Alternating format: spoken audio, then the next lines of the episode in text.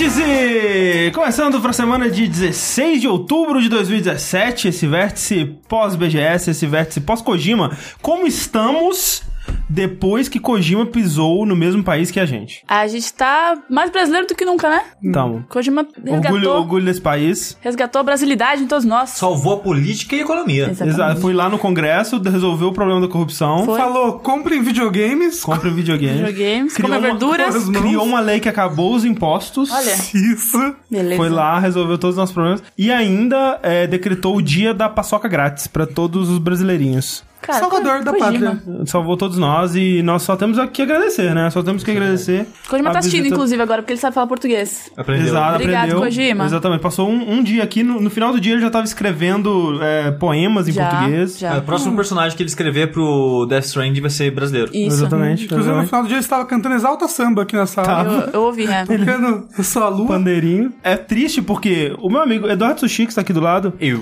ele não conseguiu é, ver tudo isso que o Kojima fez, porque ele infelizmente foi expulso da BGS. Um absurdo. Porque ele tava continuando sua, sua saga de, de cosplay, né? De cosplay de personagens femininos de anime. Ele decidiu fazer um cosplay daquela personagem do mangá Keiko Kamen, que é uma heroína que luta pelada com a calcinha na cara. E aí não pegou muito bem na BGS. O pessoal não. gostou muito e ele foi expulso. Um absurdo. Você não achou que isso ia acontecer, né? Você achou que ia estar Não, tranquilo. as pessoas não. Não, Não entendem arte. não deem valor à arte. É só o Kojima. O? Kojima aplaudiu, o Kojima falou: esse, cara, esse menino é bom. Sim. Isso, é- isso é verdade. Ah. Ele falou: esse menino tá respirando pela pele. Isso. Além de mim, é, nós temos aqui o Rafael Kina, Olá. que também foi expulso da BGS, Absurdo. mas por não saber lidar com os fãs. Não sabia, não, não soube. Inclusive, se você me encontrou na BGS e, e- e eu fui estranho, é porque eu tava com muita vergonha. Desculpa. Rafael, como foi a primeira interação com os fãs? Se alguém, se, se tiver um cara chamado Guerra assistindo, desculpa. Por quê? O que aconteceu? Ele chegou em mim e falou: Oi, eu sou o Guerra. E eu fiquei tipo, é, né?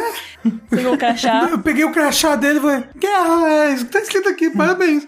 Tipo, Só queria dizer que provavelmente é o Rodrigo Guerra, Do UOL? que trabalhava no UOL, hoje em dia tá na ESPN trabalhando com esportes. Guerra, eu te amo, isso aqui não vale nada. eu tava confuso, eu não sabia o que Peraí, fazer. descreva ele fisicamente. Eu nunca fui reconhecido, ele era mais baixo que eu, só isso. Eu não olhei, eu não olhei pra ele, eu tava com vergonha. Desviou o olhar, só olhou pro chão. Desculpa, desculpa. É, bem. porque eu acho que pra pessoa chegar e se apresentar, oi, eu sou Guerra, deve ser algum Guerra relativamente conhecido. ele fosse tipo Ares. E de fato, tem, é, talvez ele era o, o, o deus da guerra. Aqui conosco temos também a nossa participante Linda Mel, Olá. que foi expulsa da BGS por excesso de fama e de brasilidade. É, eu tava sambando com os fãs e não per- permitiram. Sambou na cara das inimigas. Ela deixou de ler a cláusula da BGS que é proibido sambar na cara das inimigas. Exatamente, desculpa. Mas também temos aqui André Campos, Sou eu. que foi um dia na BGS e foi expulso também, porque ele ficou sabendo que tinha o stand lá do Batata Show e ele tentou tirar uma foto com o Maurício Matar, que tava revezando entre tocar a musiquinha e fritar as batatas. Aí ele agarrou o Maurício Matar. O foi- que é difícil, porque a, a música do Batata Show é muito complexa. Exatamente. E ele fazer as duas coisas Não, ao mesmo ele é tempo, muito ele tava, bom. ele tava muito é, compenetrado ali. Mas aí ele pulou no Maurício Matar e aí foi expulso do Batata Show e do, da BGS toda. Triste, Surto. triste a vida, mas assim... Mas vale- pelo menos ele não pagou pena. 25 reais na batata, né? Gente, sejam bem-vindos a mais um Vértice ao vivo, né? O Vértice ao vivo que agora é quinzenal, são os nossos episódios ímpares, né? Esse que é o episódio 121, está rolando ao vivo aqui no nosso canal do YouTube, no youtube.com.br jogabilidade. Se você perdeu esse calor humano, essa alegria de viver, essa felicidade alta aqui que está rolando nesse, nesse podcast, você faça o favor de daqui a 15 dias ir lá no nosso canal, no youtube.com.br jogabilidade e fazer parte dessa, dessa bagunça toda aí. Vamos falar então, gente. Coisa boa? Vamos falar de, de BGS? E... Ah, não, pensei que a gente falava de Jict. A BGS foi boa. BGS foi mesmo? boa, foi, foi boa esse ano. Assim, eu fui um dia só é, e fiquei pouco tempo lá, né? E já tava com aquele clima meio que de feira fechando, né? Feira acabando, assim, sabadão à A- noite. As frutas tudo apodrecendo, É, né? Mas é, eu queria muito ter conseguido ir na, na quarta, né? Ou, ou- que foi a quarta foi o dia de imprensa, né? Isso. Sim. É, eu queria muito ter conseguido ir, infelizmente não deu esse ano. Eu, eu senti muita falta, porque nos últimos dois anos eu fui e eu vi uma feira que ela tá constantemente evoluindo. Ela tá crescendo e ela tá melhorando. Especialmente na questão da presença dos índios brasileiros, que tá cada ano é, mais interessante. Tipo, obviamente tem jogos que. Assim, você vê que são jogos que. pô, talvez a pessoa não devesse estar mostrando ele naquele estágio do desenvolvimento. Talvez. Sim. Mas, de modo geral, é muito legal ter essa janela, né, pros índios brasileiros. Um beijo Nautilus. Você não tem um lugar muito centralizado que fale sobre, olha, esses são os índios brasileiros que estão disponíveis para serem jogados e tal. E é Tem legal a, você... a, a Big. A Big, a, não, a Big inclusive narrativa é melhor porque tem uma curadoria, né, e tal. Você tem uma, quali uma qualidade melhor, mas digo, fora de eventos, eu quis dizer. É. É, então é legal você ir pra esses eventos pra, pra ter isso. Pra mim, essa é a melhor parte da BGS, foi onde a gente se focou lá, né? Assistiu quando a Sim, gente sim. foi. Foi onde a gente. Foi praticamente o primeiro lugar que a gente pensou em ir. Vamos lá que né, ouvi dizer que tem uns jogos legais lá. Sim, mas a, a Mel e o Rafa foram na, Eu fui na quarta e na quinta. na quarta e na quinta. Eu fui só na quinta. Conta e por milagres. o que, rolou aí. É, inclusive, obrigado, Matheus, do Meia Lua, por ter Isso. conseguido o ingressinho Verdade. pro Ele Rafa. conseguiu ingresso pra mim, e senão eu não teria ido lá. É. Não teria me divertido muito. Na quarta eu fui e era fechado pro pessoal de imprensa e pro pessoal que tinha comprado o VIP todos os Uhum. dias, então tava bem vazio. Mas foi legal que eu consegui encontrar muita gente que a gente só conhece no Twitter, né? É, sim. E eu vi bastante gente, fiz altos contatos e acho que vai ser legal pra gente aqui. Opa, tem umas Que- coisas legais aí. Sim, que eu não estava só me divertindo, eu É. estava trabalhando. Hum, Será que agora rola Fini ou não rola Fini? Fini, entrei em contato com a Fini Porra. e há promessas, hein? Caralho, Fini. Vai rolar Fini. Futuro aguarda. Vai rolar Fini. Vamos lá, Fini. Muita gente falando que, que adora jogabilidade. Teve um cara super top de uma empresa super top que falou que ama o- os designs do Media Kit. O André ficou, Olha né? aí. É e o André foi contratado e acabou a jogabilidade. Exato, acabou. Tchau, gente. Esse é o final. eu tô, tô saindo esse episódio. Mas foi, foi muito num tom disso. Quando, quando a Mel tava contando, eu falei. Hum, é, quer, quer fazer uma proposta pro André, especificamente Sushi, pro André. se eu puder nunca mais trabalhar como designer, eu nunca mais trabalharia como designer, Sushi. Fica tranquilo. O dia Sushi. que eu estiver trabalhando como designer vai ser porque tudo deu muito errado. Mas você é um excelente designer, É. Eu não? não sou excelente, eu sou um É, designer, ó, eu sou um designer medíocre que dá pro gasto. Não. Jamais! Não, tá não, não, louco. não, vamos lá. Não, não. Ah, tá, entrar tá com vergonhinha. Vai- vai- quinta, vai- Rafa? Humilde, muito Vai, não, vai, vai, Humildão. vai parecer que eu tô querendo elogio e eu, eu não me foda. Não, Que é confete. não, não, é que ele é bom mesmo. E aí, Rafa, o que você achou da quinta? Foi demais. Foi muito bom. A gente viu bastante É, fã. a- a- o negócio que, que aconteceu é que nós vimos pouquíssimas stands, né? Pois é. A gente ficou mais andando, conhecendo pessoas, né? É. E as stands que a gente parou mesmo pra olhar foram as dos jogos indies só, né? Uhum. Mas, na quinta-feira, eu participei de um campeonato de Guts. Não, peraí, Rafa, vamos lá, vamos lá, vamos por partes nisso É. aí, porque tem um detalhe sobre essa história aí, né? quê? Que talvez você tenha omitido para os organizadores do campeonato. Não, uai, como assim? Os organizadores do campeonato foram o pessoal que eu trabalhava junto. Eles sabiam que eu trabalhei no jogo, uai. Pois é. Pode isso, gente, pode, isso. Pode. Cheguei lá, Pode. tipo, ei, Rafa, parabéns! Aí meus amigos do Rafa, ah, ele trabalhou no jogo. Eu, oi? Como é que é? Assim é fácil ganhar primeiro. Jogou seis, jogo seis meses antes de todo mundo. Não joguei. Eu, ó, eu, eu- eu- eu inventei o golpe dos personagens no papel. Não quer dizer que eu joguei o jogo. É. Fala É? pro pessoal que não sabe o que, que é Guts e o que, que você fez nele quando você trabalhou nele. O, o Guts é um jogo independente de luta que tá sendo feito pela Flux Game Studios daqui de São Paulo. E eu trabalhei nele por quatro meses como game designer, que era mais ou menos o tempo do meu contrato, pra dar uma força numa, numa etapa de criação lá que o Paulo tava muito afogado. Paulo, que é o dono da empresa. A pegada do Guts é que ele é um jogo de luta com desmembramentos. Ou ele é um jogo de desmembramentos com luta. Nunca saberemos. Mas é que você tem o seu personagem, ele tem, ele tem duas mãos, duas pernas. Com o re- decorrer da batalha, sua intenção é desmembrar o oponente como um todo, deixando ele só o cotoquinho, só com a cabeça, e aí dá um último desmembramento pra ele morrer. Então ele não tem barra de vida, ele só tem barra de especial, e a vida do oponente é meio quantos membros ele ainda tem. E aí você luta só com o braço, só com a perna, pega a perna do chão, bate na pessoa, esse tipo de coisa. Acho top. Top, excelente. Gosto. É, E aí eu participei do campeonato e ganhou. e ganhei. Com facilidade ou foi disputado? Nossa, não, foi bem disputado. Na, na final, olha, vergonha. Mas Na final eu tava contra uma menina que tava Contra jogando muito bem. É contra o Guerra. Agora eu vou mostrar pra esse filho da puta que não me respeitou. Na minha final, é, eu tava contra uma, uma menina lá, jornalista, e, e eu apelei assim, tipo. Você usou exploits que só Não, um não, desenvolvedor saberia. Caralho, tem que devolver esse, esse prêmio. Eu tô com você sabe quem que era a jornalista? A gente tem que encontrar ela e dar o seu, o seu coisa pra Não, ela. não, mas assim, assim, o negócio é que ela, tá, ela, ela tava me detonando muito. Ela tava fazendo uns combos que eu não lembrava que existia no jogo, sabe? Jogava pro alto e dava um guts move. Aí eu que- eu fiquei dando um soquinho nela na, na linha do trem, pro trem atropelar ela pra sair no último momento, assim. Olha Eu, só. não, ó, ó. Caraca. Denúncia. Vinha. Sabia, uai, mas eu, eu, fiquei até atrapalhando. Ah, uma coisa importante que eu não falei: o campeonato era um campeonato de convidados. Então só tinham jornalistas participando. E eu participei como convidado do jogabilidade. Ah, No olha aí. campeonato. Então eu participei representando o site de jogabilidade. Então, o jogabilidade foi o vencedor. Mas é legal que o, o prêmio, tinha um prêmio pra pessoal de fora, pras meninas, né? Era um Ah, curso muito é, legal. Porque, porque lo- logo em seguida teve um campeonato feminino apenas e, e o prêmio era uma bolsa integral numa escola Ah, que da hora. bem carinha aqui de São Paulo. É, achei bem um legal curso de, de criação de jogos, ah, é. ok. Legal. Gostei Porque uma coisa que a Flux importa é incentivar mulheres a participarem da indústria de jogos. Sabe Tanto que- que... a Flux tem bastante mulher trabalhando em Ah, legal. todos maravilhosos. Sabe o que também importa pra Flux? Mas sabe o que, que a Flux gosta também, Rafa? De mudar de stand sem avisar pra ninguém.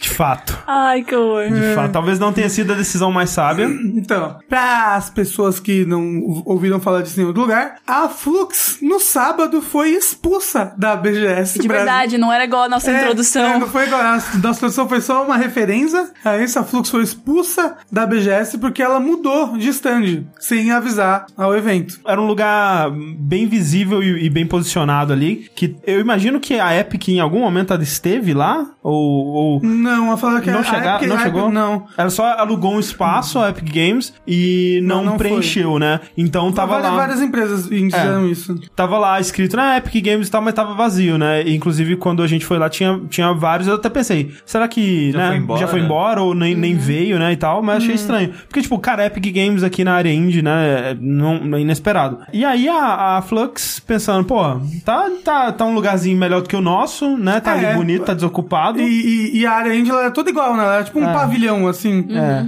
né? De, de vários, vários se- segmentos branquinhos ali. É, chamam de favelinde. Isso, tipo, favelinde. Era um Favelinde. É. Aí falaram, vamos mudar pra uma outra barraquinha, né? Que tá desocupado e tá num lugar melhor. É, mas o engraçado, assim, que eu falei com eles na, né? A gente falou com eles na quinta. Ah, é antes da in- gente... Inside information. É, não, mas foi- Quando a gente tava indo embora da BGS na quinta-feira, É. o Paulo, que é o dono da empresa, encontrou eu e a Mel no meio do caminho. A gente conversando, ele falou disso. O que, que vocês acham da gente mudar de stand? Não, mas- Aí o Rafa falou, boa ideia, vai fundo. Não, eu falei boa ideia, porque na minha cabeça podia. Eu falei A assim, Mel falou, mas boa- pode? Olha aí, culpa da Mel. Caraca, Rafa rouba o torneio dos caras, a Mel expulsa os caras. Muda lá. Caralho, Não, eu falei, mas velho. pode? Os caras podem, tá vazio. Aí eu falei, vai. Não, ó, mas aí eu falei, Né? melhor não, né? É, eu falei pra ir. Falei, melhor não. A Mel falou que sim, ó. Ah, eles falaram com é tanta quem? confiança, eu achei que eles tinham verificado. Poxa. É, o lance foi esse, que, tipo, assim, meio extremo, talvez, da BGS ter Expulsado sem, de né? cara, né? Sem É. nem, nem, tipo, oh, não Mas- pode não, hein? Volta Volta lá, pra lá você e não tal. Não, eles nem falaram nada, eles nem comunicaram, só falaram, vá de retro. É. Guts. Mas ao mesmo tempo, né, gente? Vamos perguntar pra fazer as coisas antes de de sair por aí mudando a barraca.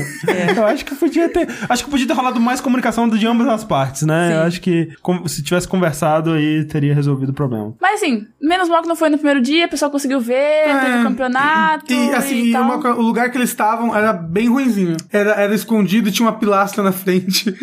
então não tava ajudando muito. E um adendo aqui pra quem tá ouvindo a versão editada desse podcast, né? Que é, na versão ao vivo o Rafael puxou um assunto e a gente tava começando a discutir ele, mas por falta de informações sobre o que tinha rolado, né? A gente não tinha incluído ele na pauta. E a maneira que esse assunto chegou até mim foi como um daqueles memes de Facebook, né? Só a imagem, sem o, o nome da pessoa, ou de onde veio, ou quem tava envolvido, ou, ou o que quer que seja. Eu li, né? Fiquei, caralho, espero que isso não tenha acontecido de verdade, pelo amor de Deus, né? Onde, que ponto estamos? A gente lê esse tipo de coisa e o que a gente mais quer é, tipo, por favor, que não tenha acontecido isso, porque é uma situação tão chata, tão escrota, Tão sabe? merda, exatamente. Tem pessoas, conversando com as pessoas envolvidas, Fazendo o seu trabalho de jornalista pra Exato. descobrir o que aconteceu por trás desse negócio. E o que aconteceu, André, é que uma menina, ela tava lá desfrutando do evento da BGS. Tinha uma, uma- tinham vários stands lá vendendo coisinhas, né, André? Ao, ao chegar numa delas, ela, ela viu que tinha um anúncio lá de promoção, que era teclado, mais mouse, mais headset, mais sei lá o quê. Ela foi lá ver. E todos os mousepads eram só de. Só tinham duas versões, só de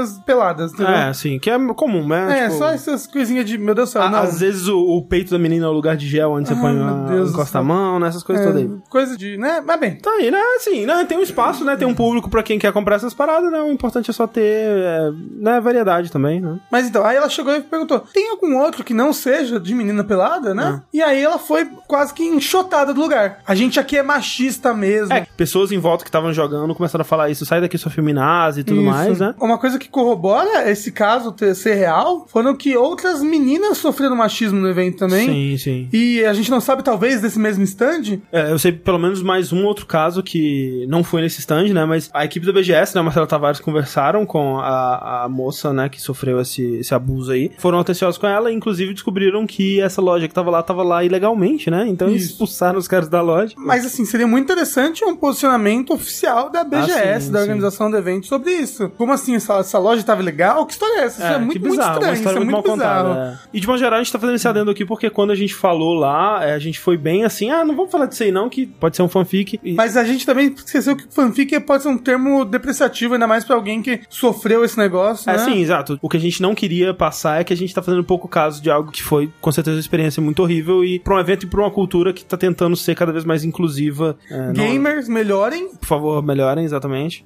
E BGS se posicionem sobre o assunto. Exato. Outra coisa que aconteceu nessa BGS, que trouxe muita gente, foi o Kojima, né, gente? Kojima no Brasil. Kojimaço. Verdade. Kojima, que de acordo com a, a reportagem do, do Jornal da Globo, é o criador dos maiores jogos do mundo, né? Os melhores jogos do mundo. É. É tipo, né?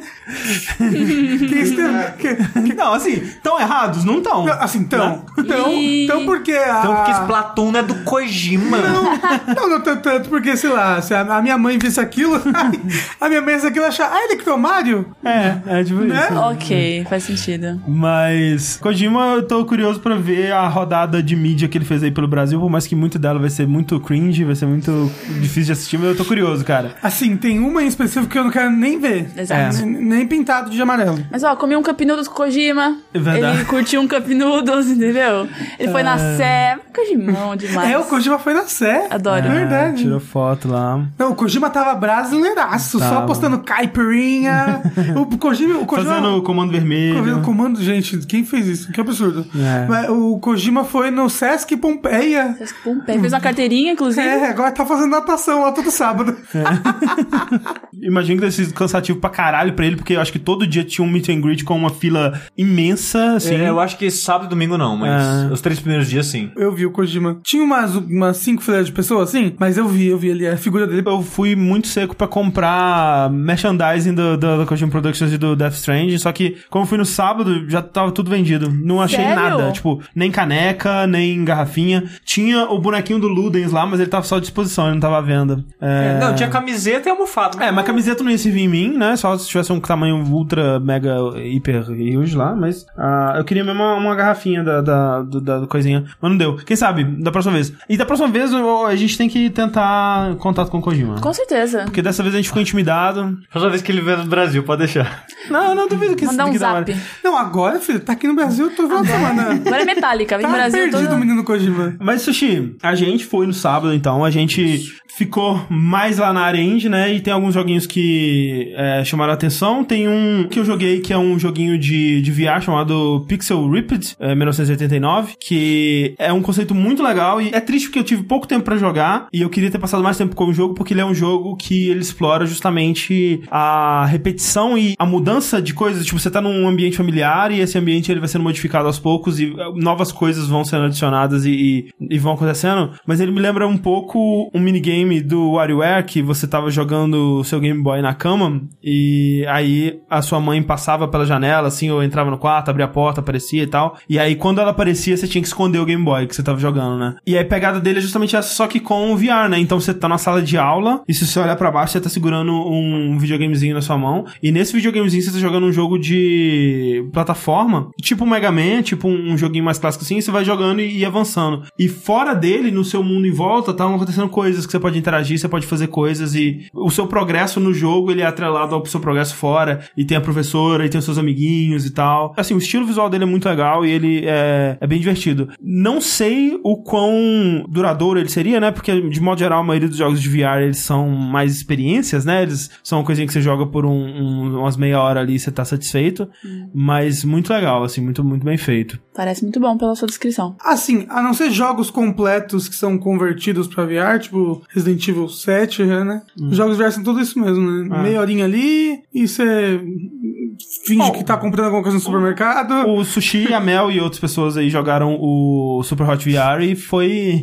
Não, ele foi de longe a melhor coisa que eu joguei em VR até hoje. De É. longe, assim. É. Foi divertido. Você chegaram a jogar Resident Evil pra saber Eu se joguei, legal? eu joguei. Foi, foi é legal, André? É legal. Como é que é? Sim, é legal. Tipo, é, eu joguei umas 4 horas direto dele, assim, e no final eu tava bem cansado. Tipo, a vista tava bem cansada. Mas é, é legal, cara. Tipo, você vê uma porta e fala, caralho, é uma porta, sabe? Não é uma porta de um jogo. Não, é uma porta que tá na minha frente, cara. Tipo, é impressionante, assim. Se, se eu não tivesse jogado já Resident Evil 7 antes, eu, eu não teria coragem, porque... é- O negócio é que o Resident. Evil 7 ele é um jogo tradicional que você, por acaso, pode jogar em VR. O Super Hot VR ele é um jogo criado pra VR. É. Então as coisas que ele pede pra você fazer, ele aproveita da, da tecnologia pra fazer um jogo mais interessante do que o jogo normal. E eu acho que o Super Hot VR é melhor que o Super Hot tradicional. E olha que o Super Hot tradicional é muito bom, hein? Sim. É muita emoção, né? Que você cai no chão, desviando das balas. Não, teve uma hora que.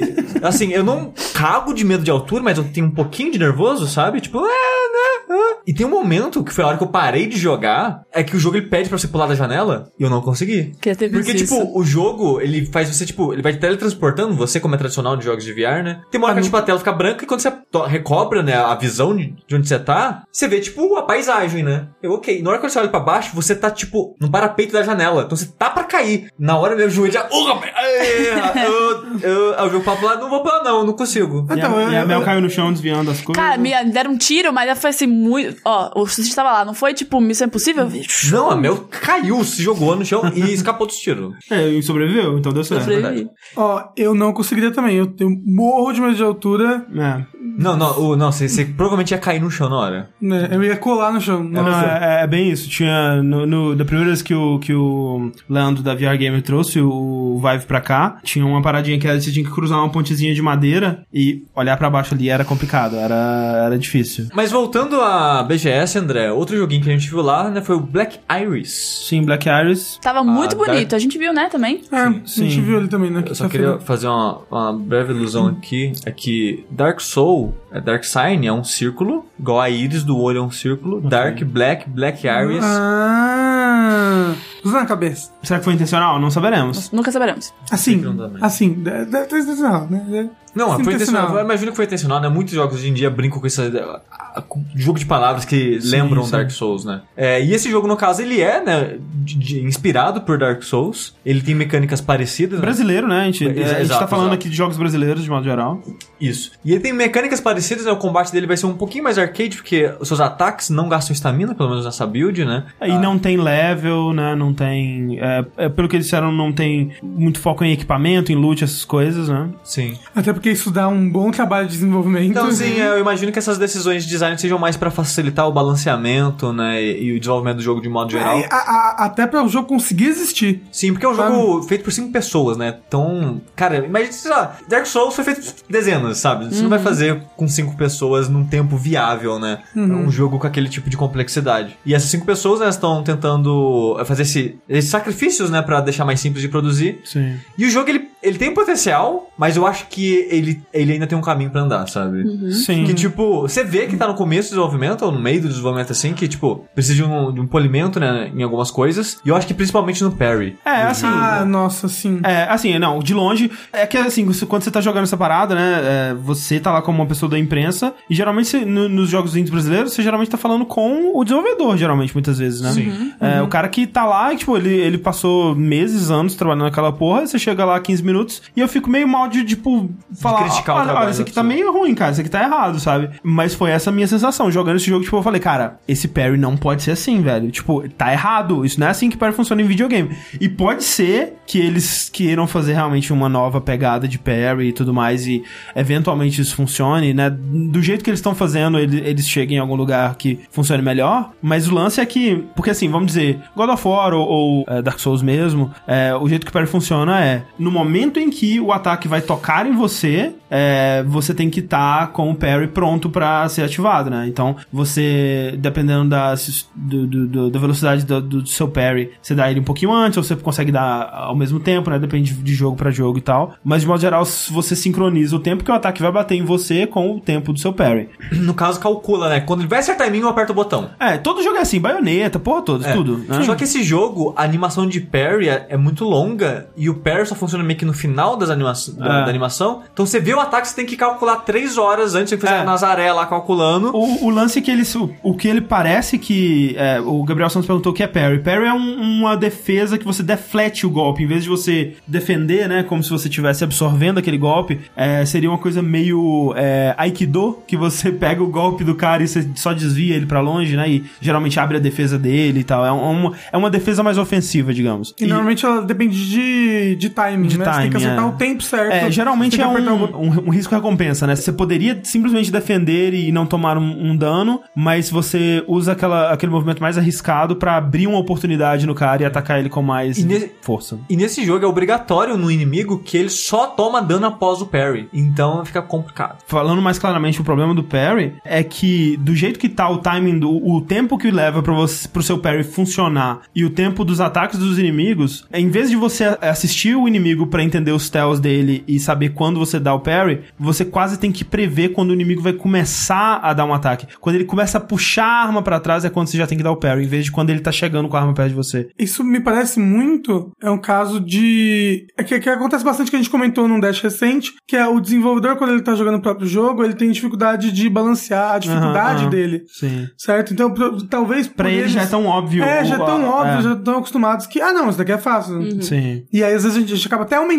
a dificuldade de um jogo, achando, ah, não, tá muito fácil aqui, vamos deixar mais difícil. Na verdade, não. Sim. É possível. É, assim, de porque- novo, eu acho que é um projeto que a gente consegue ver as falhas dele, mas eu acho que Ele tem muito potencial. tem, Muito, sim, tá. sim. É Black Iris, né? Mas é isso, Xi, tem um outro jogo lá que é muito especial também. Tem um jogo lendário lá, André. Um jogo que é uma, uma lenda da BGS, esse jogo aí.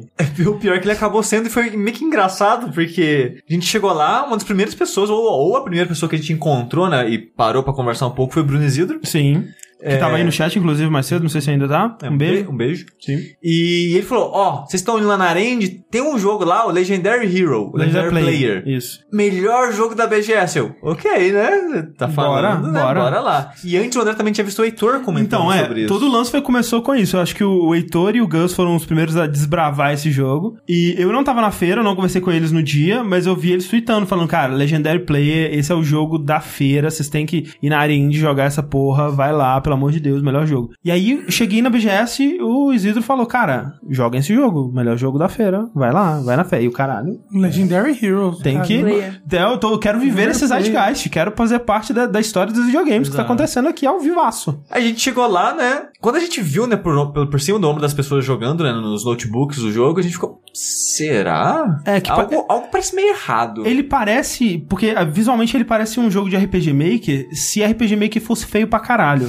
E olha que RPG Maker já não é muito bonito, né? É, então, assim, muito feio, assim, muito simples, né? E assim, não só simples, mas realmente feio, né? Não tem, tem que falar quando tem que falar. E aí tinha um rapaz, né, que tava. Eu não entendi muito bem qual que era a dinâmica ali, mas tinha um rapaz, uma moça. Eram dois rapazes, Dois rapazes e uma, uma moça. Um deles era, um desenvol- era o desenvolvedor, É, que foi feito pela uma pessoa só. O cabeça do projeto, que era um, um, um rapaz de 22 anos, se eu não me engano. Sim. E os outros dois eram ajudantes, né? Amigos que foram lá ajudar ele a cuidar da, da, da barra, do buff dele lá, ou seja. De cara, assim, né, enquanto a gente tava esperando liberar o- os jogos lá, né, os dois laptops pra gente jogar, a gente ficou olhando, né, muito do, do comportamento dos caras lá, e ele tinha um, um microfone, uma caixinha de som, que ele ficava meio que, tipo, o cara da, da, da Casa Bahia, do, do, do Extra, assim, chamando as pessoas. Falaram dele pra gente também. Ah, tá bom. Agora veio, veio, veio, veio. Bateu. Vo- Voltou É, tudo. a gente só não jogou, Tinha mas- reprimido já. Sim. E aí, quando a gente foi jogar, né, foi uma experiência um tanto quanto diferente, né, do que a gente tava esperando. É porque assim, né? Quando a expectativa, né, que as pessoas colocaram em cima da gente foi que esse jogo né, seria foda. E é o jogo do evento, né? Sim. A gente chegou, viu o gráfico, ok, não, mas gráfico não é tudo. Quem sabe sentando e Exato, jogando. né? Não vamos julgar re- um jogo pelo gráfico. Exato, o jogo se revela pra gente e agora vai. Aí o jogo deu crash umas cinco vezes comigo antes de eu começar a jogar ele. Porque deu uns crash muito loucos. Aí, quando eu comecei a jogar ele, eu, tá, errado, tá estranho isso aqui, né? Vai ver o sistema dele e tem um plot twist aí no final.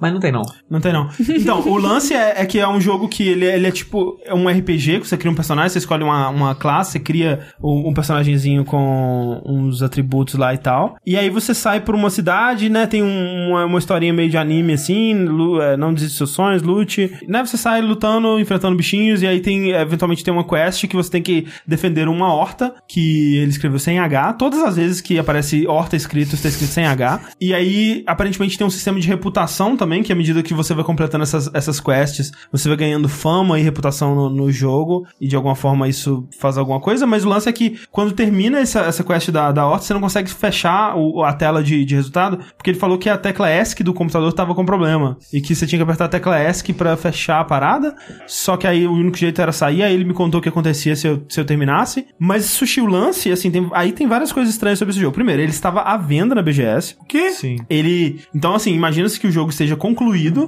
né? Ou, ou seja, ele não é um jogo que ele está em desenvolvimento, né? Mas ele já tá, pelo menos em estágios finais, a ponto dele estar sendo vendido, afinal de contas. Por- e- só que aí o lance é, ele vai ser vendido por 30 reais no Steam, e já, ele já tem a página dele no Steam, né? Mas ainda não tem preço lá. Mas ele vai ser vendido por 30 reais no Steam. Na BGS, ele tava sendo vendido por 15 reais se você pagasse ali na hora no cartão, que ele tinha uma maquininha de cartão, você podia passar. Inclusive, eu terminei, ele chegou pra mim e falou: E aí, o que, que você achou do jogo? E eu fiquei, eu tava em choque, eu tava assim, o que eu. O que, eu, eu, eu, não, eu não tive tempo de processar todos os meus sentimentos. Aí eu falei, ah, legal, né? Aí ele falou, quer comprar? Eu, não, por enquanto não, tá tudo bem. Mas ele tava muito empurrando assim, não, compra o jogo, vamos lá, fala do jogo, joga o jogo, compra o jogo e tal. Assim você tá falando? É. Agora, ó. Não, não, mas pois é. E aí, eu ouvi dizer, né, de outras pessoas, que se você comprar o jogo lá, ele te manda o código por zap.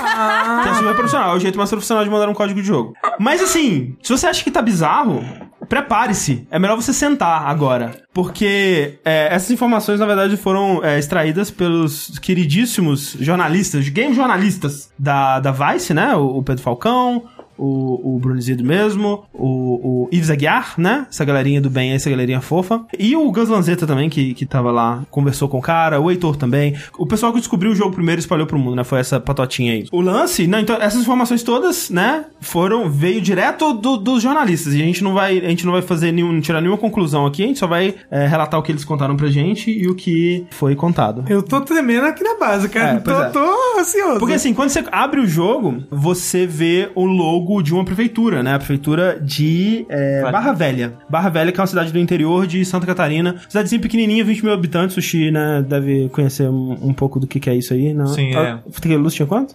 10, 12. Ok, é ma- ma- maiorzinha que Luz, mas não o muito. dobro, que absurdo. É, não precisa. Cidade grande. Então, assim, né, conversando com o rapaz, né, o pessoal descobriu que ele chegou lá na prefeitura e falou, "Ô, vou, né, fazer um joguinho aí, né, a gente faz uma divulgação da prefeitura e essa coisa toda, e vocês dão um dinheirinho pra gente finalizar o jogo, né, e aí tem o logo do jogo lá e tal. Só que aí perguntando pro cara como que isso se deu, é, se rolou um edital, se teve uma, uma portaria no Diário Oficial, alguma coisa assim, ele não sabia dizer. Ele não sabia dizer se tinha rolado isso, né? Se tinha rolado de onde que tinha vindo esse dinheiro realmente, né? De, de- tinha vindo da prefeitura, mas será que de uma forma, né, é, correta, né? Não, não, sabe, não soube dizer nesse momento. Ele também falou sobre a família dele, que a família dele é muito influente nessa cidade. O pai dele é advogado, o pai dele é, ajudou na campanha do prefeito atual da, da, da cidade, que é o Walter Zimmermann. E aí, né, as coisas começam a ficar um pouco estranhas. Um pouco, né? um pouco. Quando você começa a ver que assim, ok, tem um jogo aqui de um rapaz que veio do interior de Santa Catarina, ele alugou duas booths, né? Duas, duas stands ali no, no, no lugar, do lado da stand da Epic, que era o lugar que a Flux tava batalhando pra ter, então ele tava com o stand na esquina, que é um ótimo, é talvez o melhor lugar possível da,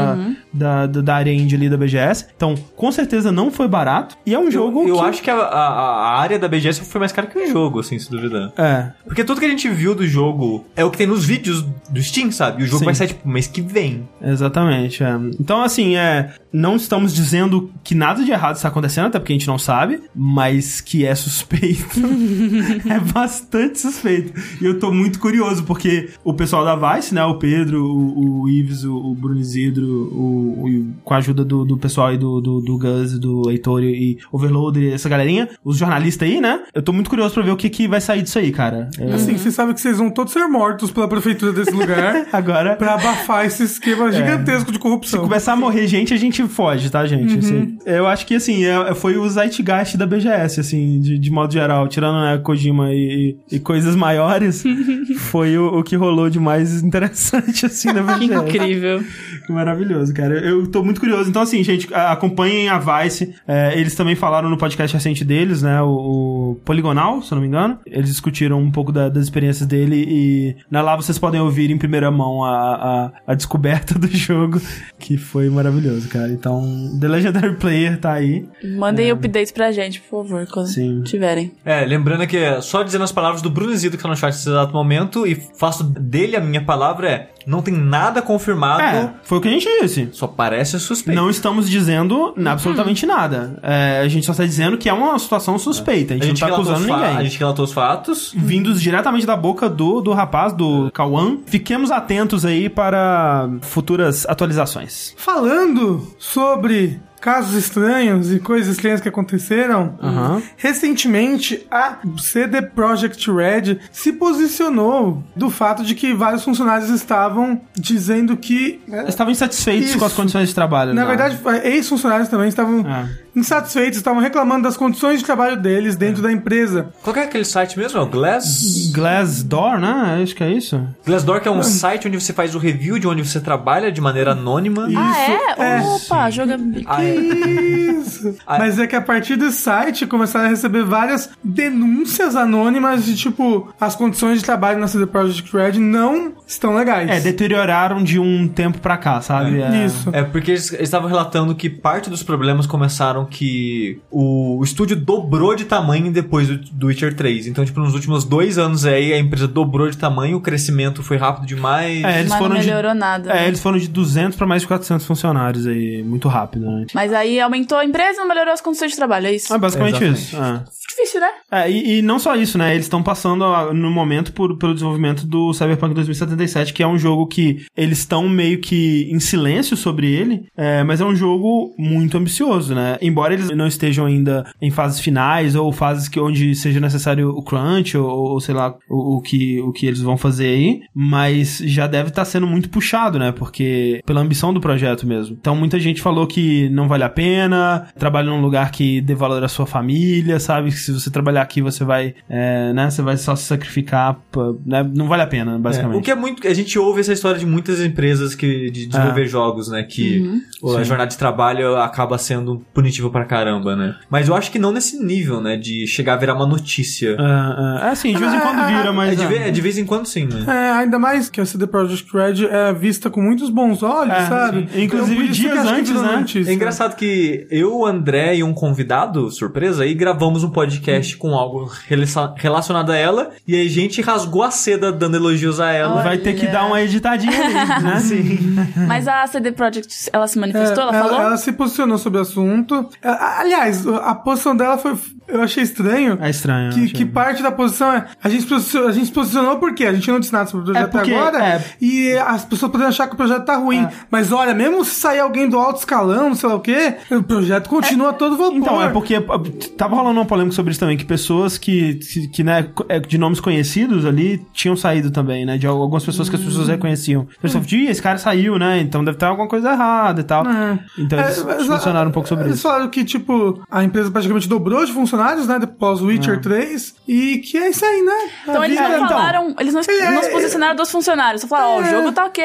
Eu, eu, eu- não achei que a posição Não, foi, eu achei foi estranho. tipo. Foi, foi assertiva, sabe? O que eles falaram foi tipo assim, cara, desenvolvimento de jogos é isso aí, cara. Não quer, não quer brincar, não desce pro play, tá ligado? Eita, gente. É, eu, eu achei tipo isso. até minimamente não grosso, mas. É, mas, mas É, foi, é, foi um posicionamento que é muito comum de você ver, de, de modo geral, na, na- de grandes executivos, que é tipo assim, cara, tem que trabalhar meio, tipo, é aquelas- aqueles anúncios de emprego em agência, que é tipo, Nossa senhora. se não quer virar a noite trabalhando, nem vem. Vagas arrombadas. Vagas arrombadas, exatamente. É, e eu fiquei bem decepcionado, assim. Tendo trabalhado em agência, tendo trabalhado com coisas criativas, infelizmente essa é a realidade, né? E é meio que o esperado da pessoa. E de modo geral, quando você tá trabalhando com algo criativo, você se dá muito pra aquilo, sabe? Quando eu tô editando um retro ou uma coisa mais elaborada, trabalhando nessa na parada, o Sushi com certeza tá passando por isso nesse exato momento. De modo geral, eu não vou dizer que é assim pra todo mundo, mas pra todo mundo que eu conheço, basicamente, você sente parte de você morrendo com aquilo. Você, você tá dando a sua energia vital. Sabe quando o Yusuke tá lutando contra o Suzaku e aí ele perde toda a energia espiritual dele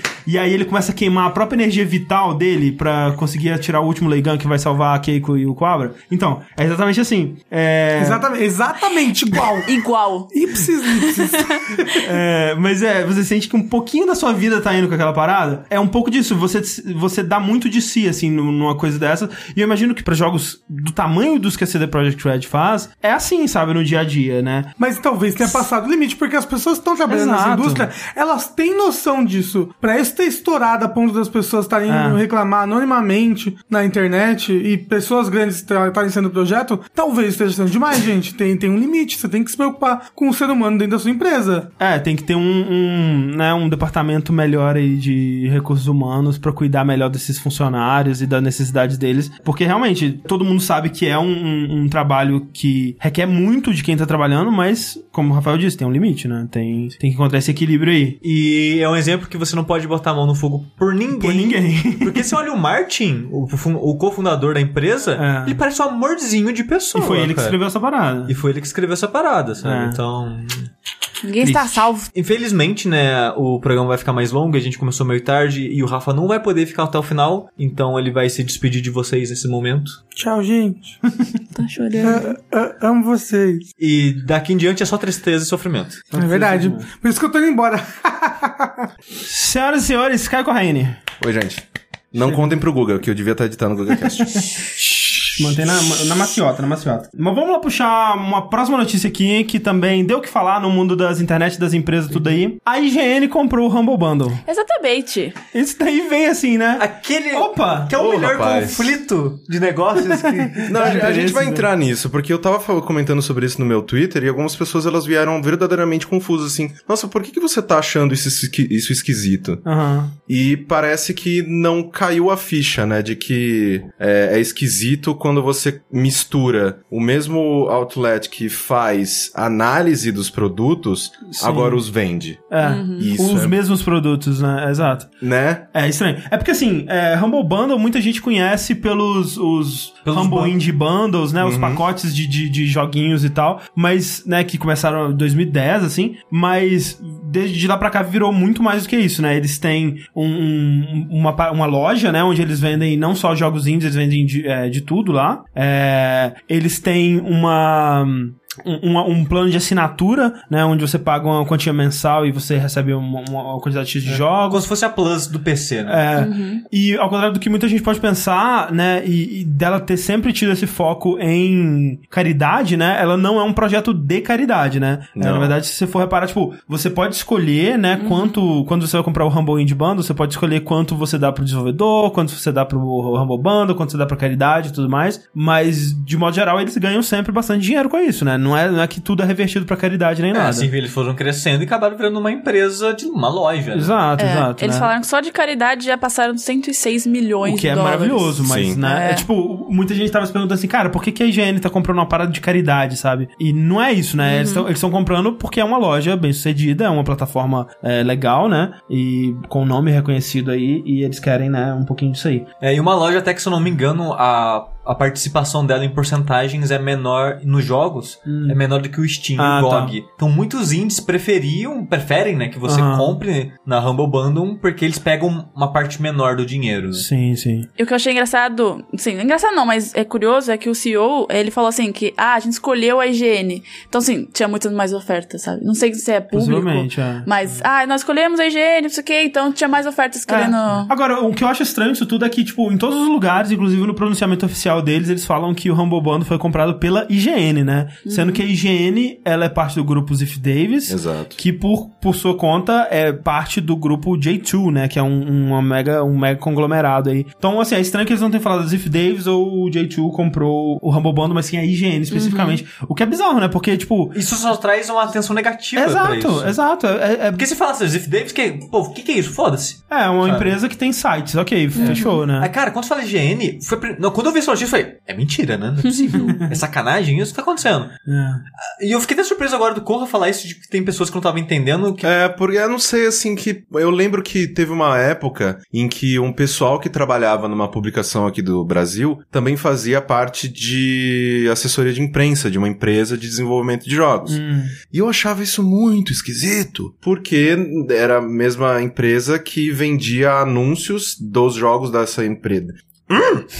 É foda falar tudo isso sem falar nome de ninguém. Mas era a mesma empresa, a mesma, a mesma empresa de assessoria que, de- que eh, vendia anúncios dessa desenvolvedora Ah. para esse veículo. Entendi. Então todos os meses você vinha, você via lá a página dupla dos jogos dessa Entendi, desenvolvedora. entendi. É. E isso era muito esquisito porque era um conflito absurdo de interesses, porque um dos assessores também era pessoa- uma das pessoas responsáveis por fazer reviews para essa revista. Exato. Então, tipo, não é que a pessoa ela tá sendo mal intencionada. É impossível você desassociar, você dividir o seu cérebro em vários compartimentos e não agregar ao, o seu carinho ou o É. seu compromisso pela empresa X na hora que você vai julgar os produtos Sim. da mesma empresa. E, e, assim, tudo bem que é, a gente já teve problemas com isso, mas de modo geral, sites, revistas e tudo mais, eles têm que ter essa separação entre o editorial e o, e o marketing, Exato. né? E, e o que, que vai vender espaços de, de anúncio da revista ou do site e tudo mais. A gente já teve casos muito famosos onde rolou esse conflito de interesse, por exemplo, a demissão do Jeff Gerstmann, que eventualmente veio dar origem ao Giant Bomb. Muito obrigado por ter demitido o Jeff Gerstmann. Exatamente. Muito obrigado ao Ah, o Kenan Lynch. Kenan. Lynch. É, mas a demissão dele rolou justamente porque, enquanto ele tava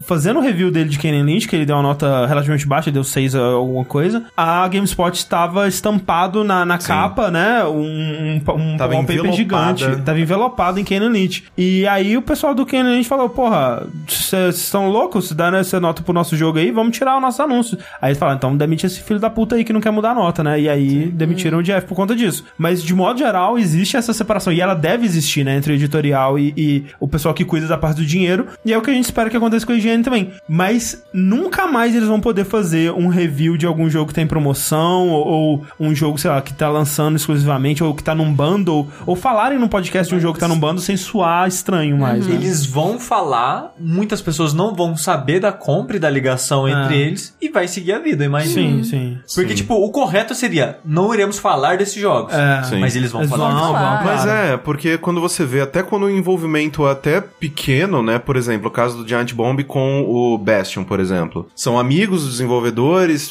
fizeram aquele, aquela, aquela Um documentário, né? Aquele, é, né, um mini documentário, tudo mais, acompanhando o desenvolvimento do, jo do jogo. Eles não fizeram review do jogo. Hum. É uma coisa que é, é- é importante você separar, você traçar um- uma linha e você ser o mais sincero possível com o seu público, porque o público não é bobo abaixo a Rede Globo, cara. Então, tipo, as pessoas elas vão ligar um mais um igual a 13 e vai achar que você tá sendo uma, um, um mau profissional estar tentando enganá-las, né? Desfa- desfavorecendo eles com informações que talvez estejam corrompidas, né? Um jogo te- esteja sendo enaltecido Sim. de propósito para que ele venda mais porque você também é dono de uma das lojas que o comercializa. Então é complicado, É, cara. O, o Gabriel CL perguntou aqui como a higiene consegue dinheiro suficiente pra isso. Eu dormi a higiene virou uma mega corporação.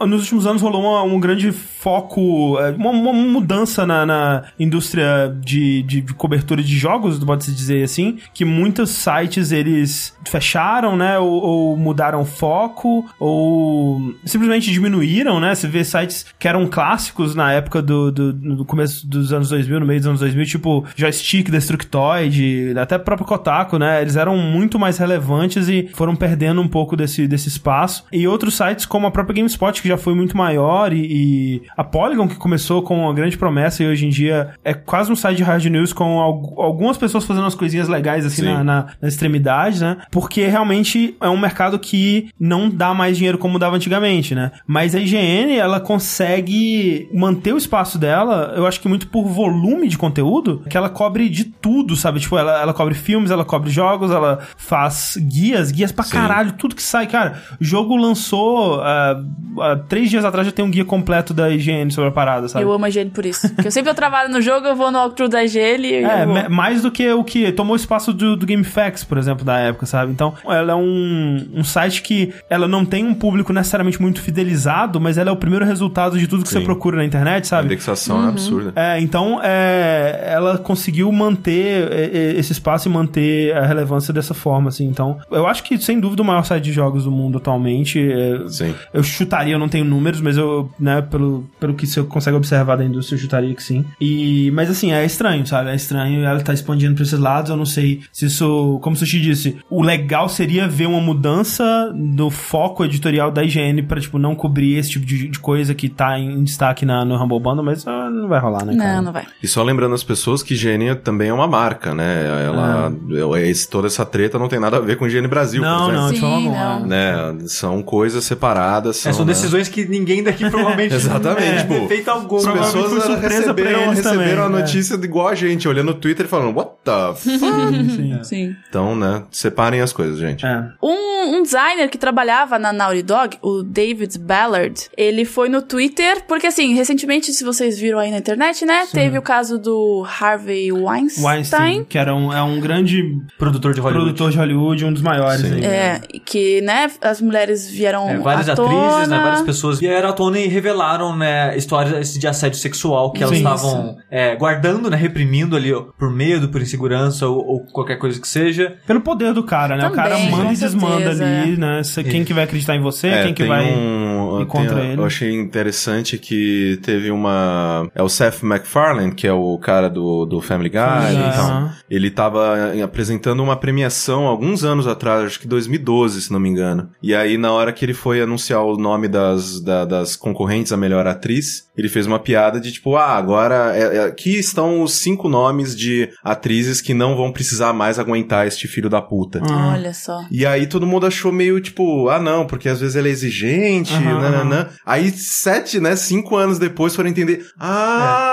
caralho! Porque É. quando começaram a abrir o jogo, meio que algumas pessoas, até não vítimas, falaram: É, esse cara tem um histórico meio bizarro mesmo, já tinha ouvido uns boatos por aí. Isso aí Sim. só comprova, é, né, o- os boatos. É, e aí eu acho que talvez inspirado por isso, é o David, que trabalhava na Naughty Dog, ele falou, ele, ele revelou no Twitter que em fevereiro de 2016 ele sofreu um assédio e ele avisou a empresa. Sim. É é assim, é, é foda que a, a história, a gente, que nem ele já comentou algumas vezes, a gente já relatou algumas histórias infelizes como essa, Uhum. que a gente tende a dar a, a Benefício da dúvida. benefício da dúvida na pessoa que tá contando a história, né? Sim. Sim. O lado dele é esse, né? Que tipo, olha, eu tra- tava trabalhando na empresa, né? Que ele saiu e voltou da Naughty Dog num período, né? Sim. E nesse período que ele voltou, no ano passado, aconteceu isso. Ele não falou com qual pessoa, ele só falou que era um lead, que era um líder lá. Uhum, é a Naughty Dog, é, segundo os relatos de outras pessoas, parece que em torno de 20 leads É. é, de, de projetos diferentes lá, então não dá pra saber quem, Uhum. ainda mais no ano passado, né? Aí ele não revelou, né, o nome. Ele não exato. revelou o nome, é. É, aí ele parece que depois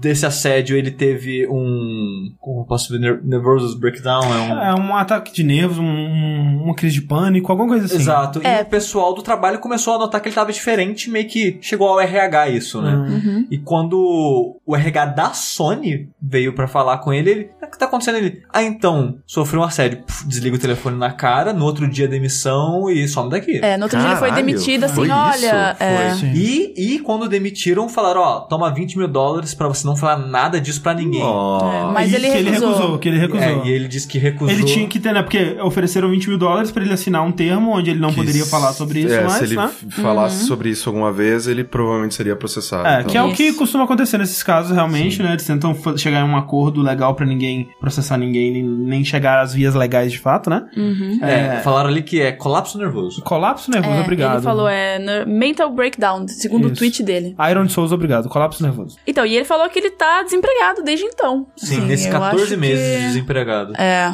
É foda que. Aí você vai ver aquela parada de sempre, né? Que não surpreende ninguém. A Naughty Dog fez um anúncio público dizendo: a gente que nunca ouviu falar disso, Uhum. a gente nem sabia que tinha acontecido isso com ele, não, a gente não sabe. É, e Aí- se, se, o, se o autor né, do assédio for uma pessoa com poder, igual a Sim. gente acha que é, tem total a ver com o desemprego dele. Porque vai, Sim. olha, não contrata fulano. Isso acontece, Sim. sabe? Não, é, cara, tem. Que mais acontece, Isso é né? uma parada que a gente acha que é, que é balela, mas sempre que vocês colocam. Isso é uma- fica uma dica pra, pra vida de vocês, viu, gente? Se vocês saíram de uma empresa meio tipo bad, sei lá, o chefe brigou, foi ruim a demissão, não coloca ela no, no- no currículo, essas coisas, porque quando as outras empresas vão ligar pra tipo, ah, como é que foi fulano aí? Tipo, a galera realmente, tipo, pisa em cima e fala, não, foi um merda, inventa mentira. Sim. E te queima no Sim, mercado. Não, e é foda que, né, por exemplo, você trabalha na Naughty Dog, você pensa, porra, excelente pro meu currículo, né? Um dos Exato, maiores estúdios é. e tal. Só que aí, você vai pra ele, e ele fala, comenta isso, né? Ele ia pra entrevista de emprego, o pessoal vê, ah, ok, você foi demitido da Naughty Dog, né? Por quê? E aí ele não tem o que falar, sabe? Tipo, que- Exato. como é que ele vai explicar o que aconteceu, né?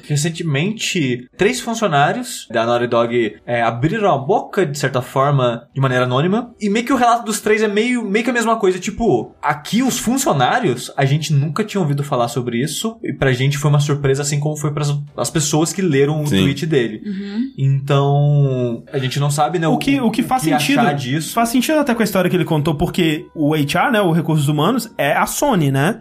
É a Sony que dá esse serviço e ele ligou pra Sony, né? Ele tá No falando caso, com a Sony. ligou pra ele.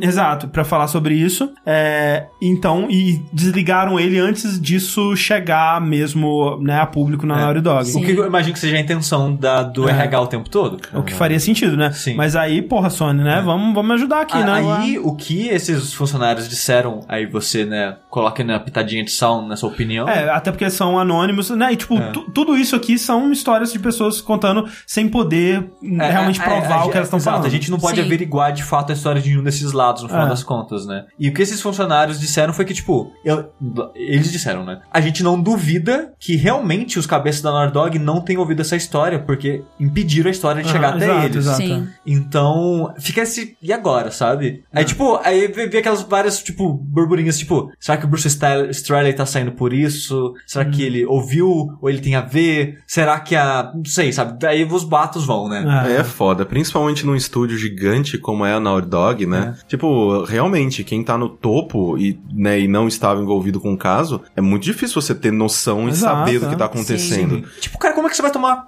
conta de centenas de pessoas? Ah, né? não, é, me- é aquele negócio, assim, você divide em diversos grupos que se dividem em subgrupos, que se dividem em outras células, mas assim, eu não tô dessa maneira falando, ah, não, eles não têm culpa, mas tem culpa pra caralho. Isso tem que ser investigado dentro da empresa e principalmente o pessoal da Sony que cortou o cara, cara, tem que ser responsabilizado, vai Com tomar certeza. no cu. Sim, com certeza. É, porque a Sony mesmo ela não se manifestou, né, sobre isso Sim. ainda, pelo menos. Então, é. É. Complicated. Como diria a Avril Lavigne, complicated. E de novo, no mesmo podcast que a gente, a gente elogiou Cara, a. CD Projekt Red, a gente elogiou a Naughty Dog. Eita, vai ter muita edição nesse Você não pode podcast. botar fogo na mão de. Ah, ninguém, fogo na mão, né? é. Fogo na mão de Porque ninguém. dói, porque arde, né? Fogo na mão de ninguém, cara, não faça isso. Não façam isso. Fogo na mão, gente. É o título do programa esse aí, Fogo na Mão. e a última notícia do dia é que o nosso querido Sueri, essa, eu, eu falei várias vezes nesse programa que você não pode botar o fogo na mão de ninguém. Não, não põe também não, porque aí você vai descobrir amanhã que ele é um. É. um tem fetiche por ganso. tá ligado? Não Mas fazendo mal pro ganso, tá bom. Ele, ele tá querendo afogar os gansos, é isso? Ah! o Sueri, né, que é um aparentemente um amorzinho de pessoa, Sim. né? Todas as entrevistas, ele no Twitter. Toda a manifestação pública dele, ele parece uma pessoa muito gentil Sim. e animada e feliz com o que faz. Pra quem não sabe, ele foi, né, o diretor, né, a mente por trás do Deadly Premonition e do D4. Sim. E ele foi demitido, né, da, da empresa que ele tava, que era a Access. Ele foi demitido porque ele tava, né, eu não sei qual é a doença, mas ele tava com uma doença, ele teve que ser afastado pra, pra tratar ela durante um ano. Sim. E quando ele voltou desse um ano afastado, a empresa falou, cara, a gente não quer mais ser aqui não, né? Aí falou, tchau. Valeu aí. Então, depois disso, ele acabou é, abrindo a própria empresa dele, que é a White Owl, Sim. que a gente comentou no começo do ano quando ele fez isso. Só queria dizer que o, ali o, o Red roubando, ele falou: ah, dá pra confiar na Rockstar ainda. Cara, essa daí não dá nem. se- Antes de saber das tretas já não dá, cara.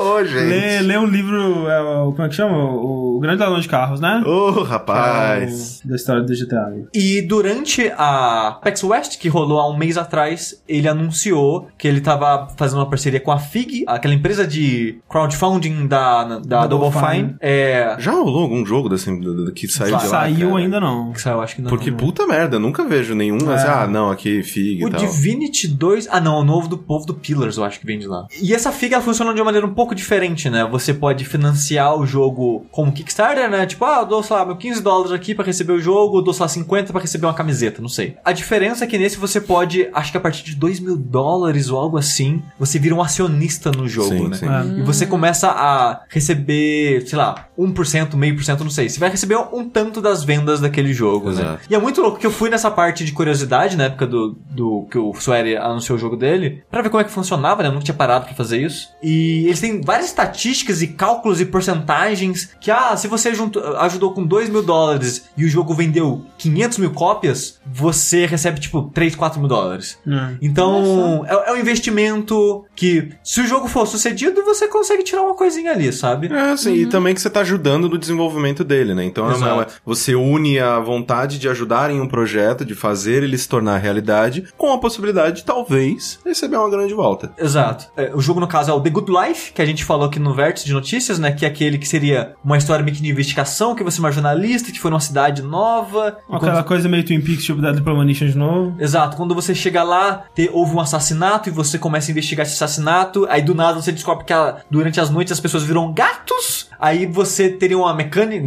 na parte de mecânica, né, você jogar de gato, você teria acessos a lugares diferentes é, e poderia investigar de maneiras diferentes e tal. O conceito parecia muito interessante, só quando você vê o trailer, aquela arte bem inicial, bem de esboço, sabe, que tem Sim. 99% do jogo pra acontecer ainda, e eu acho que isso influenciou um pouco as pessoas, porque infelizmente o jogo não vingou. É. É, o projeto não deu certo, no- ele pediu 1 milhão e 500, no final conseguiu quase 700 mil. É, É, agora ele tá com 45%. 682 É, mil. mais do que eu achei que ele fosse. Eu também, é, bem mais, assim, bem É. mais do que eu achei que ele ia. É porque é foda, né? Que, tipo, depois que rolou isso, né? Ele falou que ele vai tentar no Kickstarter. E no Kickstarter eu vejo rolando mais, assim, porque, de modo geral, a pegada do Fig me parece que é justamente pra quem quer investir num projeto. E, e esse jogo é um jogo que você olha pra ele, cara, esse jogo não vai vender bem, sabe? Tipo, ele vai vender 10 mil cópias, 20 mil cópias, 50 mil cópias no máximo, assim, sabe? É difícil ele, ele se dar certo. Ele chamar atenção num lugar onde, pra chamar atenção, você tem que mostrar uma parada que dá futuro, sabe? Que tem cara de que dá futuro. E do- ele deu uma entrevista pra, pra Famitsu recentemente, que se você acompanhar o Sueri no Twitter, se você procurar Sueri Twitter no Google, você vai achar o perfil dele e... É Swear e algum número, eu não lembro qual. É. No Twitter dele, ele retweetou uma thread que era um cara traduzindo todo Uhum. a matéria da Famitsu. Então o cara fez, sei lá, tipo, 30 tweets, e nesses tweets tá toda a tradução da, da matéria. E nessa matéria ele, ele fala um pouco dos planos dele, né? Que o jogo tava sendo feito em conjunto com outro estúdio, e eles ainda estão trabalhando no jogo, eles não pararam. É, diz ele que tá continuando como se tivesse dado certo, que eles não desistiram, ele Uhum. vai, né, eles querem fazer acontecer e tal. Mas foi triste, viu? Foi, porque, cara, ele tava. Você via todo dia ele tweetando, tipo, cara, por favor. Por favor, ajuda. cara. Ele implorando. colocou, acho que cachorro no jogo também. É, tipo, gente, tem cachorro.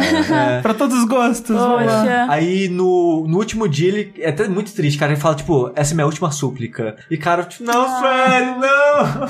Eu vou te dar todo o dinheiro que eu tenho, ainda não vai dar. Aí ele, na matéria, ele comenta que, tipo, as coisas, os fatores que ele acha que aju- fe- co- corroboraram para dar errado, né? Que, tipo, o projeto vazou antes de ser anunciado, essa parada de ter adicionado cachorro não foi bem explicado, o lance do Fig, ele disse que vende bem no Japão e não teve nada de Hum. palavras disso no Japão pra chamar atenção. É. Então, e, e acho que não tem como co- corroborar no FIG direito do Japão. Então, É, não, é, acho que aqui no Brasil também você não consegue ser um investidor do FIG, Ah, alguma é. coisa assim. Então, ele acha que com o Kickstarter dessa vez vai. Ele falou que talvez é, mude os valores pra ajudar a dar certo também. Sim. E falou que vai dar um foco maior no Japão. Vai fazer um trailer novo mostrando melhor a proposta, de, proposta dele, porque ele acha que o trailer não vendeu bem o suficiente. Então, assim, cara, Sueri, toda sorte do mundo pra você. E assim, e consiga passar o que ele realmente quer com o projeto, porque isso era uma das coisas que eu, eu acho que piorou a situação, é que assim, eu assisti o vídeo e falei, pô, ele é interessante, mas tipo, eu ainda não entendi o É. que você faz no Eu, jogo. eu- exato, o lance é tipo, eu olho pro, pro jogo e eu quero que o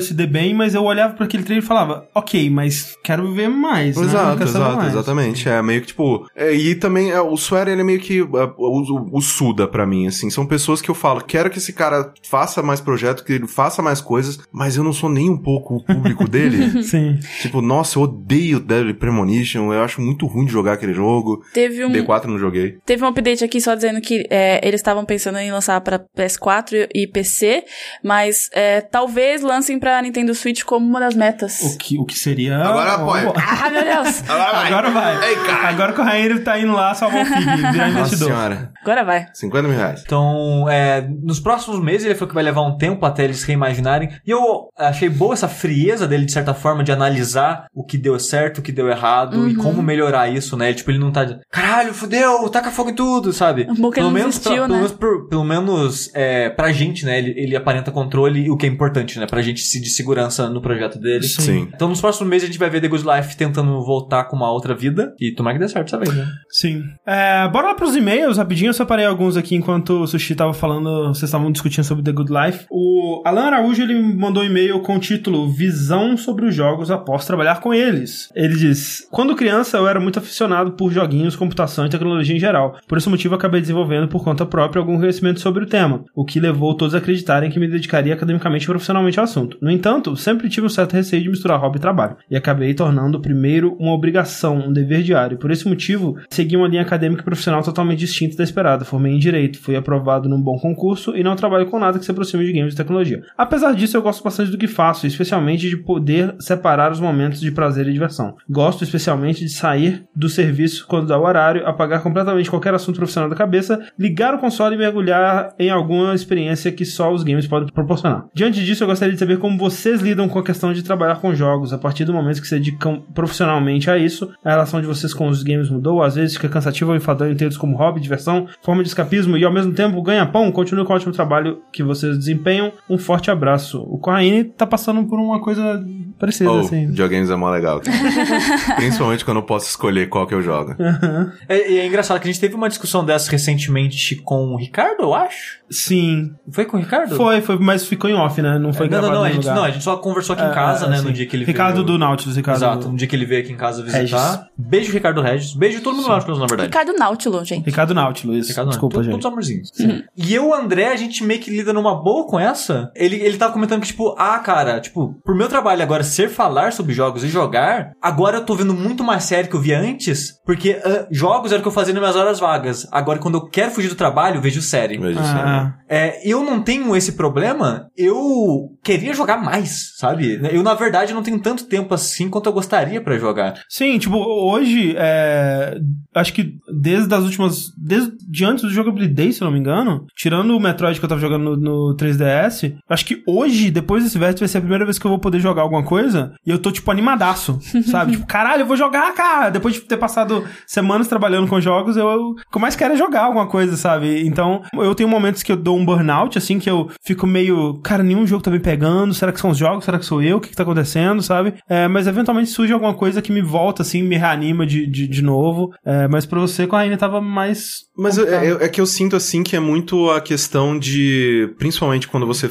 grava sobre isso, né? Sei lá, por exemplo, o vértice que é, né, de, de duas em duas semanas e tal, ou de jogos. Você sempre tem que trazer alguma coisa nova. Porque as pessoas que estão nos ouvindo, elas querem sim ser atualizadas sobre coisas que elas podem prestar atenção, coisas que você tá gostando, coisas que você não tá gostando. Então, é, sempre ó, rolava essa obrigatoriedade de tipo, ah, eu estou gostando, por exemplo, do, do Picross, que eu fiquei, eu terminei ele ontem e eu fiquei, sei lá, tipo, um- umas boas três semanas jogando ele direto. Eu, provavelmente, por essa necessidade de trazer algo novo, eu me forçaria a parar de É. jogar aquele jogo, Sim. que eu estava me divertindo e que eu queria sim, era um dos meus objetivos terminá-lo, para me, me dedicar mais a uma coisa nova que eu ainda não comentei no programa. Eu acho que essa é a pior parte. É. Então, é, rolava de abandonar muitas coisas no caminho, Ah. né? Tipo, é a coisa mais simples. Acho que o Sushi ele faz isso, né? Ele anota os jogos que ele termina e tudo mais. E eu tentei fazer isso esse ano e a minha lista deve ter, sei lá, tipo, quatro coisas, tá Uhum. ligado? E o que é um pouco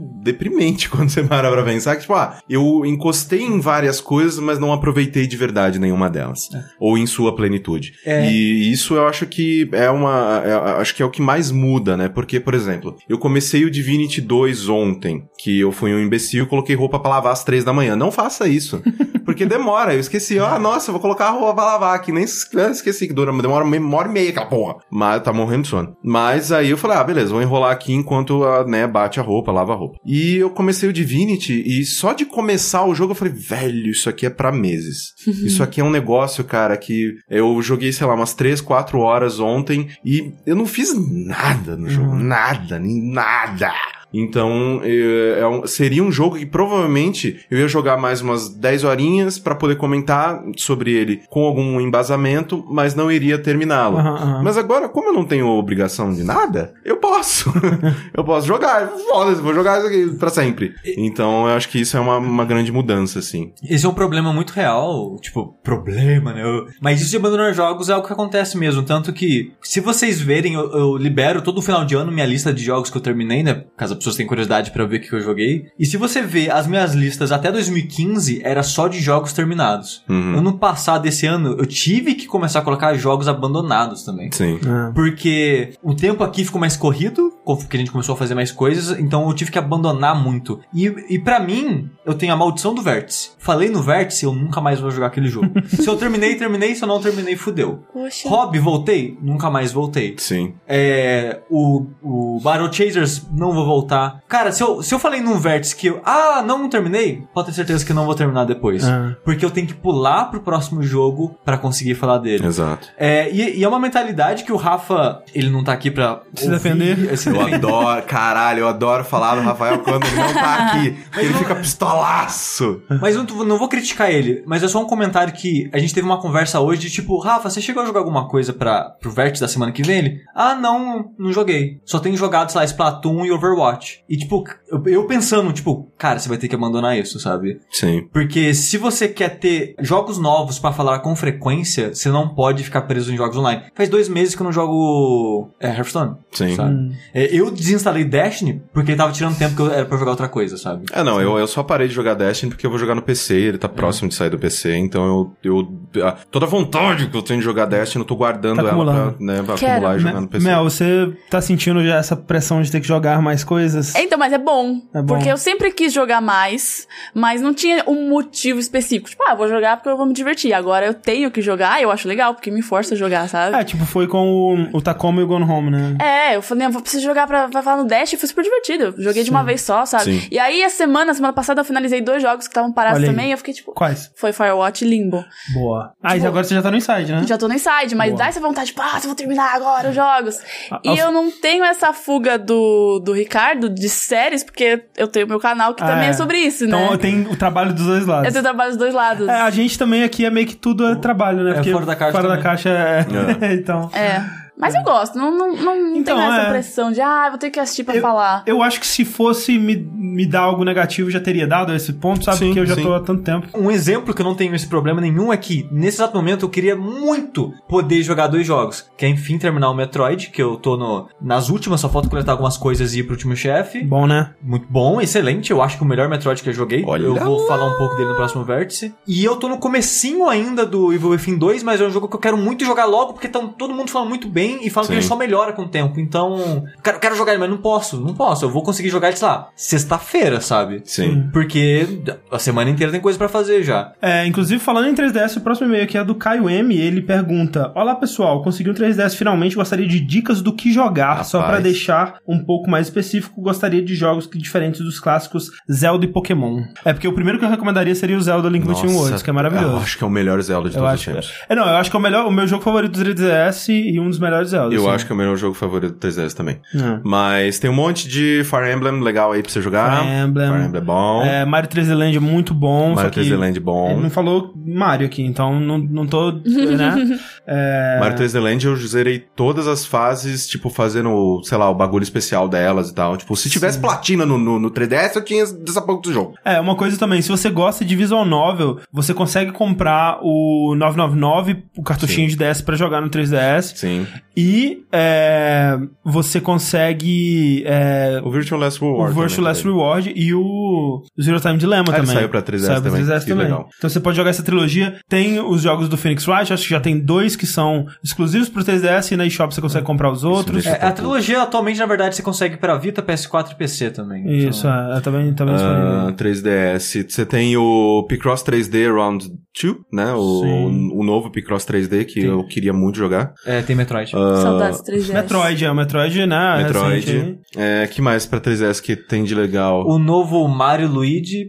Tem muitos Professor Layton, se você curtiu Ah. os puzzles, eu acho o Professor Layton uma É, gracinha. Persona Q é um excelente dun- dungeon crawler que eu queria muito ter terminado. A Clarice ama Animal Crossing, eu nunca joguei, mas quem ama Animal Crossing ama muito Animal Crossing. Sim, então. sim. É o é Leaf, New Leaf? New Leaf, isso. Tem também é, Etrian Odyssey, que é outro Dungeon Crawler, que tem 15 pra 3DS. É verdade, ali, ó. O Kaique lembrou, tem Bravely Default e depois Bravely Second, que, tipo, cara, Bravely Default, cara, acho que foi o RPG, o, RPG que eu mais gostei em muitos anos, assim, tipo, muito, muito, muito bom. Tem o Shin Megami Tensei 4, tem o Shin Megami Tensei Strange Journey. Oh, o 3DS, bom, bom console, né? Bom console. Cara, é Tem tempo. bastante coisa.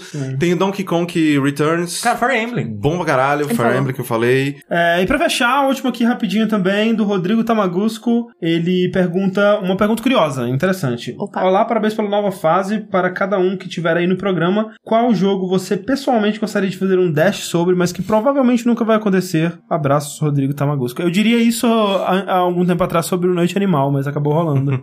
então, cara, eu um jogo que é muito importante pra mim, que eu gosto muito, eu tenho muito carinho, mas que atualmente ele é muito difícil de jogar, ele é muito longo e não sei se geraria uma discussão tão interessante assim e talvez eu teria que jogar os outros jogos desse gênero pra ter um embasamento melhor na hora de falar, seria o Desperados, que é o- um joguinho estilo Comandos ou estilo mais recente aí Shadow Tactics que saiu, que eu joguei incontáveis horas dele na minha adolescência. É um joguinho de estratégia em tempo real de, de usar em vez de exércitos, né? Tipo um, um Warcraft da vida, você tem um grupinho de, de heróis, né? Tipo cinco heróis, cada um com habilidades muito específicas. E é um jogo mais de stealth, assim, de infiltração, de cumprir missões no cenário. Eu acho maravilhoso, cara. Lembrei um jogo que eu gostaria de fazer um dash e nunca irá existir, que é o de Vampire Masquerade Bloodline. Ó, e assim, eu não diria nunca assistir. Quem sabe um dia? Cara, é um jogo que eu tenho um carinho muito grande, e mas ele é jogo falho pra caralho, mas com muito amor. Se organizar direitinho, todos os vampiros transam. Ih, olha É, lá. só tem que jogar um jogo de 40 horas aí. Eu não sei, assim, porque uh, são poucos os jogos, assim, que eu gosto muito que já não, não teve um dash sobre. Talvez um sobre aquele... Foi perdido, né? O da primeira temporada de Walking Dead. Foi perdido. Foi É. perdido. E a primeira temporada de Walking Dead acho que é um dos melhores jogos da minha vida, assim. Eu É, é, adoro olha. ele. E um de? Destiny.